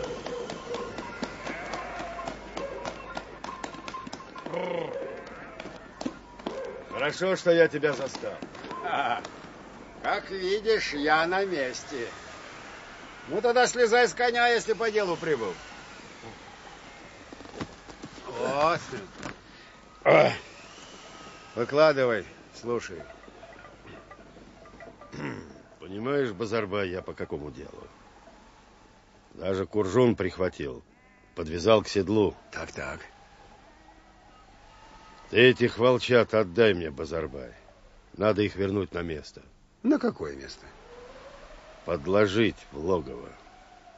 Ах, вот оно что! А я-то думал, с чего бы это наш передовик пожаловал с утра? Дела свои бросил и прискакал. Ты, наверное, забываешь, Бастон, что я у тебя не в пастухах хожу. Я такой же чебан, как и ты. И ты мне не указ. Не пыли, Базарбай. Если ты думаешь, волки забудут о том, что вчера произошло, ты крепко ошибаешься. А, а мне что? Да и тебе. Пусть их не забудут. А то, что вчера мы глаз не сомкнули всю ночь. Волки воем выли в две глотки. Эти звери не успокоятся, пока им не вернут детенышей. Ты не морочь мне голову, Бастон. Тоже нашел дурака. Не для этого я брал выводок, чтобы возвращать его. Много ты себе понимаешь. И потом, у тебя свои, а у меня свои интересы. И мне плевать, спалось тебе там с твоей бабой или не спалось. Нет, это и не жарко, и не холодно. Ладно. Слушай, тебе все равно продавать этих волчат, так продай их мне.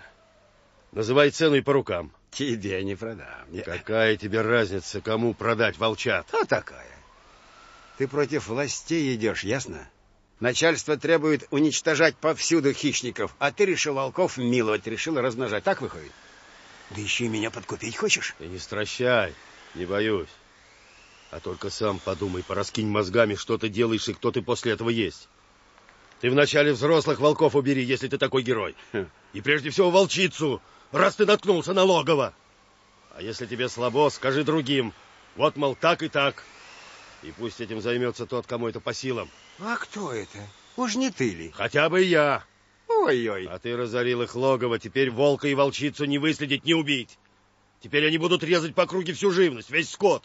В любой час мстить человеку, попробуй справься с ними. Ты об этом подумал? А я всегда знал, что ты жмот. Себе на уме. Только под себя гребешь. Потому и по собраниям таскаешься. Без тебя там пастуха не обошлись. Только никто не знает, что ты от зависти подыхаешь, как собака, когда кому-то что-то светит. Не ты огреб выводок, вот тебе и не имется. Вот ночью не спишь, когда у кого хоть какая-то удача. Тьфу ты! Все. Теперь, если я отдашь волчат, не возьму. Пошел ты! Хм!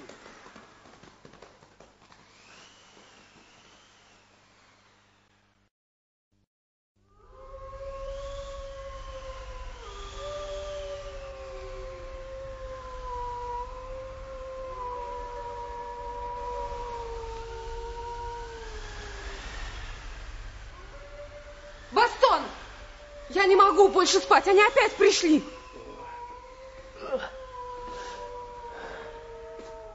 Успокойся, Геремка, иди ложись, они скоро уйдут. Ты думаешь, я не знаю, что три дня назад Акбара и Тащайнар нарушили волчий табу и напали на человека? Какого человека? На тракториста днем. Он ремонтировал трактор.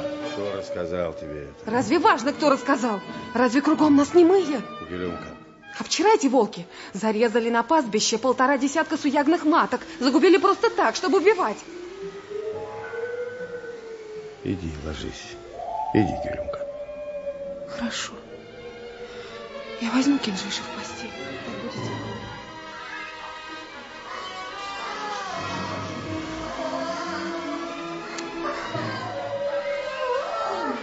Уйди. Акбара. Нет здесь твоих волчат. Сколько ты будешь карать нас? Уходи, уходи, Акбара. Тяжко тебе, но уйди, исчезни, не приведи Бог, чтоб ты попалась мне на глаза. Пристрелю тебя несчастную. Не посмотрю ни на что, нет от тебя житья. Ух, еще кое-кого убил бы я, и клянусь матерью, не дрогнула бы моя рука.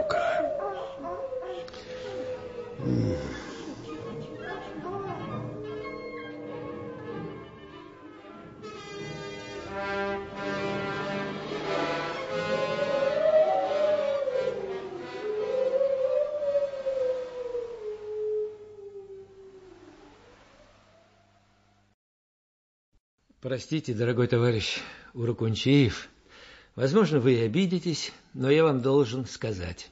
э, Вы исходите лишь из узких интересов своей отары. Ну и не желаете понимать, что за отарой стоит район, область, страна. Ну, к чему вы нас призываете? К чему хотите привести? Ну да, ну да. Я Бастон Уракунчиев, кулак и контрреволюционер нового типа, так? Вот-вот, начинается. Ну, пожалуйста, полегче. Не передергивайте, товарищ Уракунчиев. Да я устал об этом говорить. Никого я никуда не зову. Не мое это пастушье дело, что там происходит в области, в стране, а то и в мире. И без меня хватает умников. Мое дело Атара. Если Порторг не хочет знать, что я думаю о своей Атаре, зачем вызывать меня, Чебана, на такое высокое совещание? Ну, Зачем так говорить, Бастон? Ты передовик, лучший чебан совхоза, и мы хотим знать, что ты думаешь. Для того и вызываем. Ты меня удивляешь, директор.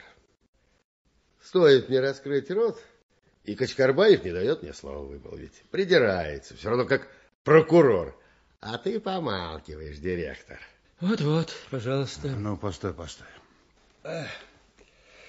Говорить не умеем, умеем горячиться. Я, как порторг совхоза, понимаю так, что идти на поводу некоторых, делая им поблажки за счет всех, это не современный метод руководства. Ну, подожди, и ты не горячись. Никому никаких уступок и поблажек.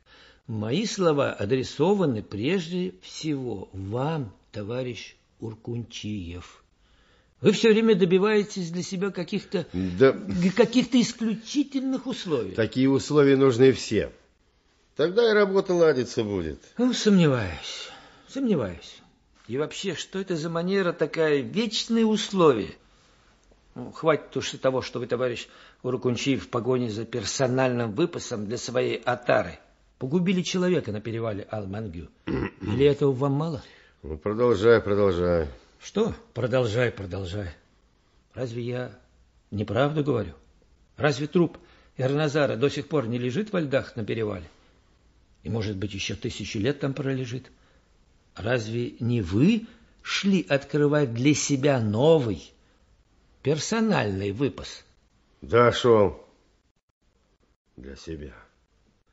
Не только для себя, а и для всех. В том числе и для тебя, Качкарбаев. Потому что я тебя кормлю и пою, а не ты меня. И сейчас ты плюешь в колодец, из которого пьешь. Я всем обязан только партии. А партия, думаешь, откуда берет, чем тебя кормить? С неба, что ли? Товарищи, товарищи, прошу успокоиться. Да разве мы враги, черт возьми? Да вы что не знаете Уркунчиева? Претензии вообще, не имеют границ. Ну, к примеру, недавно один чебан Найгутов, Базарбай, обнаружил в горах волчье логово. Ну, изъял выводок, то есть забрал подчистую четырех волчат, чтобы ликвидировать стаю на корню. Поступил, как и следовало поступить.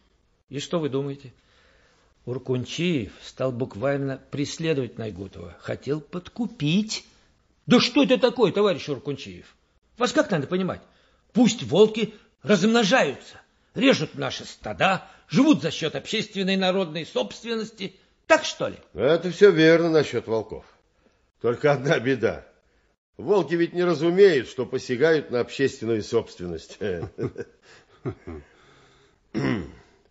Не о волках надо бы здесь говорить. Столько лет ты, товарищ Качкарбаев, в нашем совхозе. А за это время столько изменилось. А ты все по-прежнему только и знаешь. Газетки почитывать, да пастухов попугивать. А в хозяйстве как баран. Ну, полегче, да Ракунчиев. Ну, полегче. Иначе бы не стал обвинять человека в том, что он хочет размножать волков. Бог с ним, с волками. Это твое обвинение просто куром насмех. Но другое обвинение, товарищ Качкарбаев, я без ответа оставить не могу. Да, Эрназар погиб на перевале. Он оступился, упал в пропасть. И когда я думаю об этом, как тогда, срывая ногти, лез в ту ледяную пропасть, и как звал Эрназара, и как был один одинешенных в беспощадных горах, не хочется жить, совсем не хочется. И не стал бы жить, и плевал бы на все, если бы не сын последыш, Кинжеш. А ты подумал, Порторг, что нас понесло туда на перевал? Ты подумал, не будь у нас страшной нужды в выпасах, мы не стали бы так рисковать. Какие раньше были травы, и что теперь? Пыль и сушь кругом. Вот почему мы с Арназаром двинулись на Кочебель. Да, наш поход плохо кончился. А сложись все иначе, поехал бы в Москву, пошел бы к самым главным руководителям нашим и рассказал бы о тебе, Качкарбаев. Ты кичишься тем, что только и думаешь о партии. А вот нужны ли партии такие люди, как ты, которые сами ничего не делают, а только вяжут руки другим? Ну уж это клевета. И вы, Урукунчиев, ответите за свои слова. Я отвечу за все на партийном собрании. Если я не то делаю, не так думаю, гоните меня в шею из партии. Но и ты подумай, Качкарбаев. Мне нечего думать, товарищ Урукунчиев. Моя совесть чиста, я всегда с партией.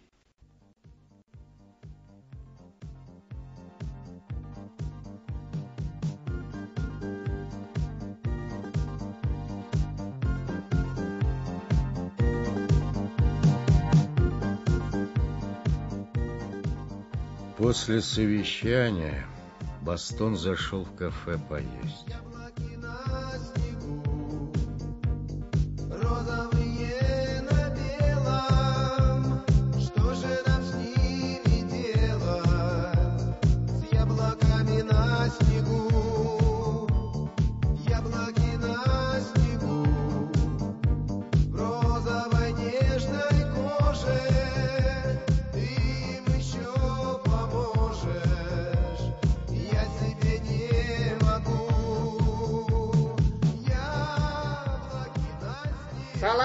Бастон! Салам! А, привет, Самат. А мы тут сидим. Давно не встречались, решили собраться. Позарбай с нами. Бастон, иди к нам, ты что, зазнался? А? Зовет к нашему столику. Скажи, некогда мне. Я сейчас вот доем и сразу еду в горы. Да успеешь еще. Куда они денутся, твои горы? Нет, нет, спасибо. Ну смотри, зря ты так, зря. А у меня к тебе дело, Бастон Урукунчиев. Какие у нас с тобой могут быть дела, Базарбай Найгутов? Так э, нам бы надо поговорить. Ну, к примеру, хотя бы о тех волчатах. А мы уже говорили, не стоит возвращаться. И к тому же ты пьян, а я спешу. Куда? Куда ты спешишь? Собака. Значит, я провокатор? Ребята, а ведь он при всех у директора назвал меня провокатором. Лучше будет, если ты вернешься на свое место. А ты мне не указ. Полилол я на тебя. Думаешь, люди не знают, кто ты есть? Думаешь, погубил Эрназара и все шито-крыто? Да ты, гад, снюхался с его женой еще когда Эрназар был жив. А твоя старуха должна была помереть. Вот тогда ты решил столкнуть Эрназара на перевале, а сам жениться на этой сучке Гулимканы. Ты провокатор. Твои слова для меня ничто. Эй, парень. Да-да, пожалуйста. Сколько с меня? А, минуточку, сейчас. Так, 4.20. Пятерки хватит? Пятерки. Спасибо.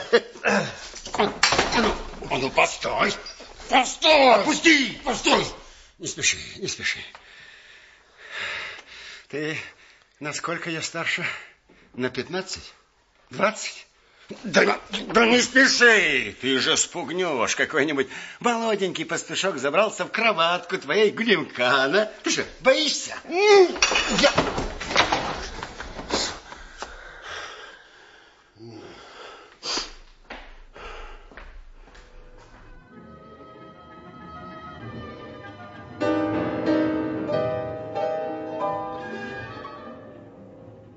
Бастон схватил с соседнего стола порожнюю бутылку из-под шампанского, так и вышел Бастон на улицу, крепко сжимая бутылку в руке.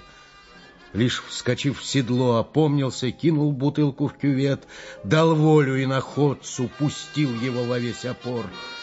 Давно не мчался он с такой бешеной скоростью.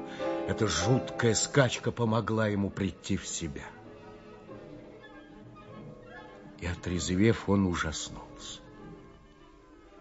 Ведь какая-то ничтожная доля секунды отделяла его от убийства. Спасибо, Бог спас. Не то раскроил бы одним ударом череп ненавистного Базарбая.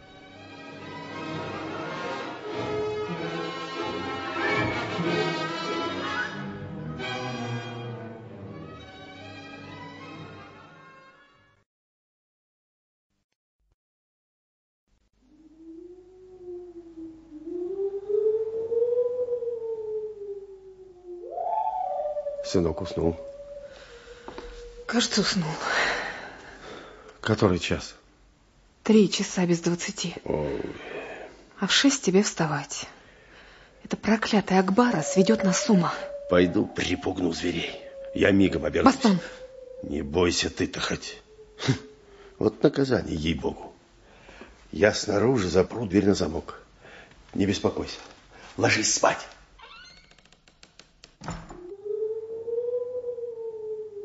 Боже, сохрани его.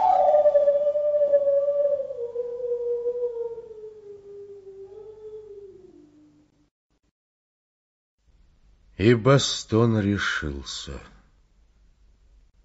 На другой день он сказал, чтобы не выгоняли Атару на выпас, а сам отобрал из Атары штук двадцать маток с махонькими ягнятами, чтобы сильней шумели и блеяли, и погнал это небольшое стадо в безлюдную бездорожную сторону. Шел один, погоняя стадо длинной палкой. На плече нес автоматическую винтовку, заряженную на всю обойму. До самого вечера не возвращался Бастон, а поздно вечером раздались шаги. Гюлюмкан проворно вышла навстречу мужу, помогла скинуть сапоги, принесла воду, мыло, полотенце. Молча лила воду на руки мужа, но пока они не заводили разговор. Разговор у них пойдет потом, за чаем.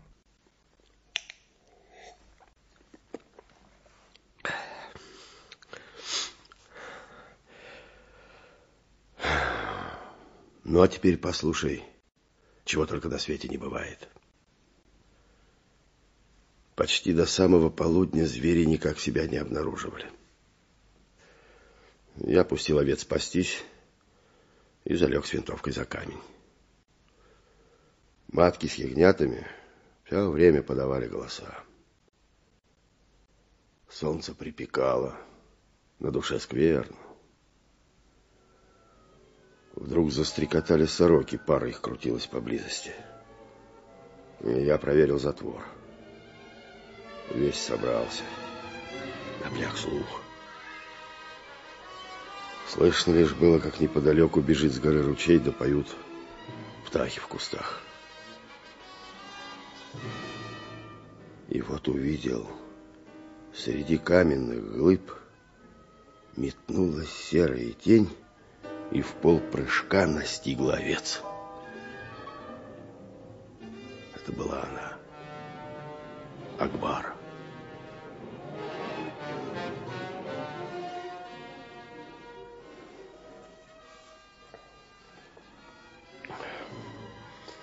Я вскинул винтовку, но шорох заставил меня обернуться.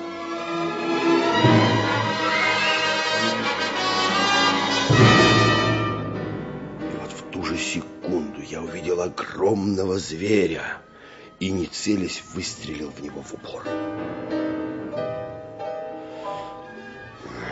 Теперь даже не могу точно вспомнить, как это произошло.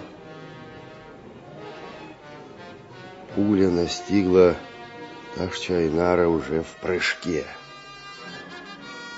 Но упал он не сразу. А еще какое-то время летел на меня по инерции и рухнул в полутора метрах. Но когда я обернулся к Акбаре, момент был уже упущен.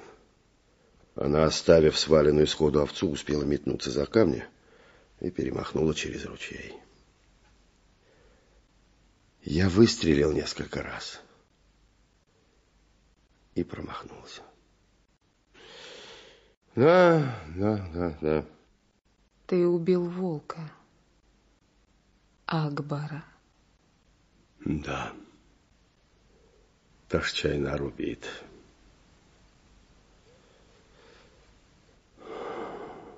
Весь остаток дня я рыл яму, чтоб схоронить волка, достойного Акбара. Теперь придет Акбара. Думаю, что нет. Я в этом не уверена.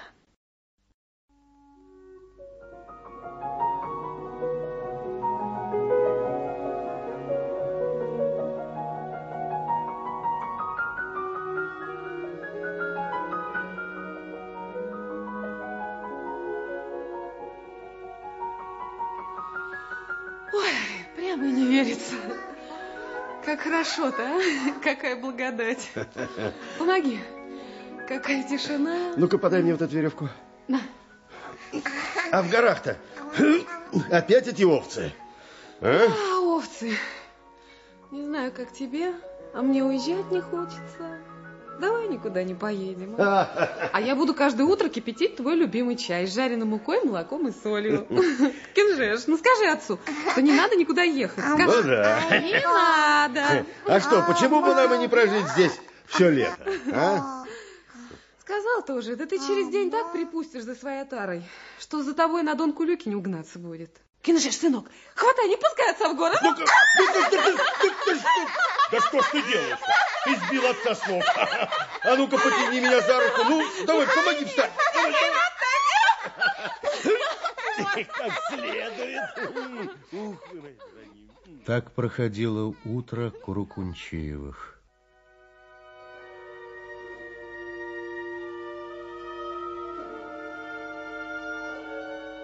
Солнце уже изрядно припекало.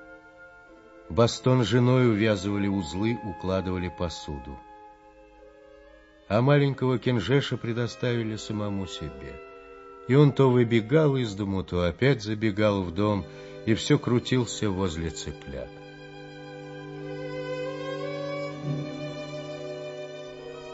Кенджеша Квочка не боялась. Но когда вблизи, неслышно ступая, появилась большая серая собака, курица встревожилась, предпочла увести цыплят подальше. Кенджеша же, большая серая собака с удивительными синими глазами, ничуть не испугал. Она кротко смотрела на малыша, дружелюбно помахивая хвостом. Кенжеш потянулся к ее голове, чтобы погладить добрую собаку. Она лизнула его в щеку.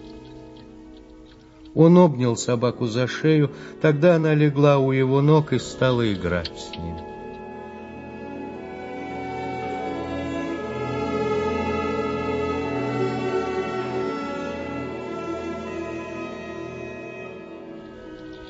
Она ухватила малыша за ворот курточки и вдруг резким рывком перекинула на загривок.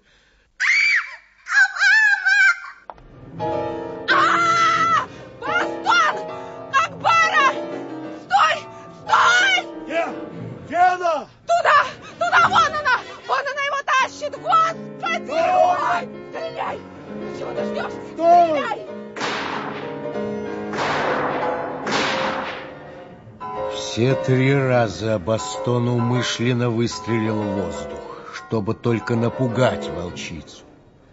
Все три пули просвистели над головой зверя. Но она не испугалась и не выпустила своей добычи.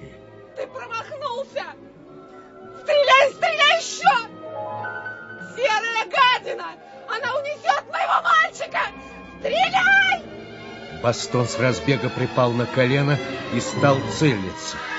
Он метил по ногам, только по ногам. Бастон увидел, как волчица подпрыгнула и завалилась на бок. Акбара была еще жива, а рядом с ней лежал бездыханный, с простреленной грудью малыш.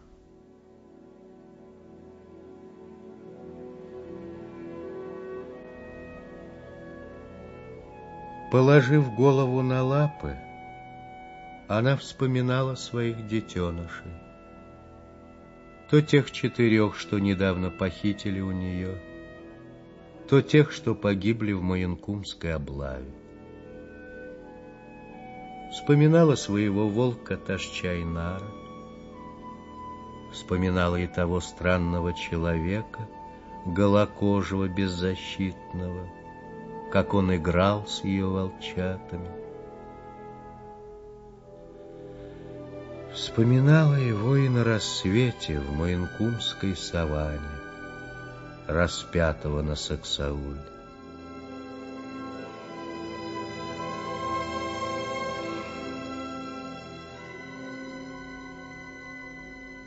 Теперь прошедшая жизнь казалась ей сном.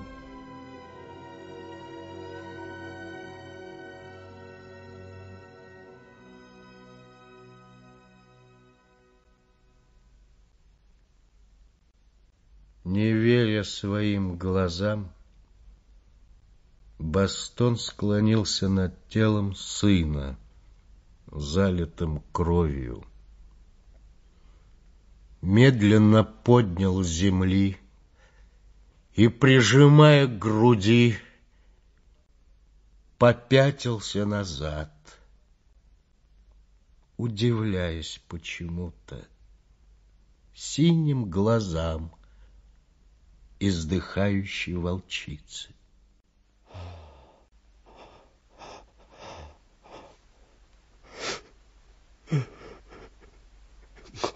Господи, за что? За что ты покарал меня?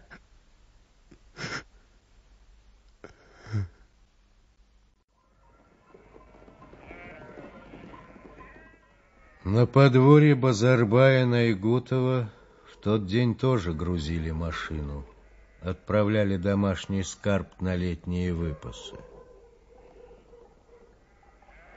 Бастона Урукунчиева заметили лишь, когда он приблизился к месту погрузки. Базарбай, спрыгнув с грузовика, удивленно уставился на Ты него. что, с винтовкой на охоту собрался?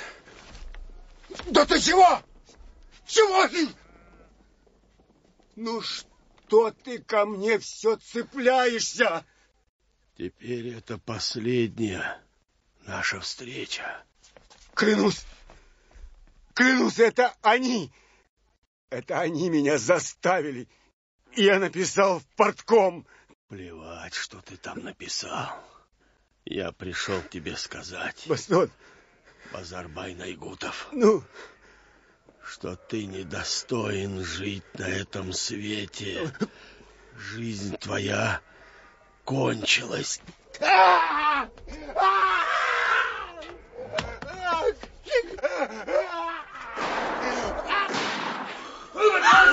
Не с места! Чтоб никто не с места. В случае чего у меня патронов хватит на всех. Я сам отправлюсь куда следует. Сам на себя заявлю. Повторяю, сам. А вы все оставайтесь на своих местах. Слышали? На пустынной полевой дороге к Приозерью Бастон вдруг круто обернулся, обнял коня за шею, повис на нем. Данкулюк. Данкулюк. Один ты ничего не понял, что произошло. Иди, иди домой. Иди куда хочешь. Больше мы не увидимся. Ну иди.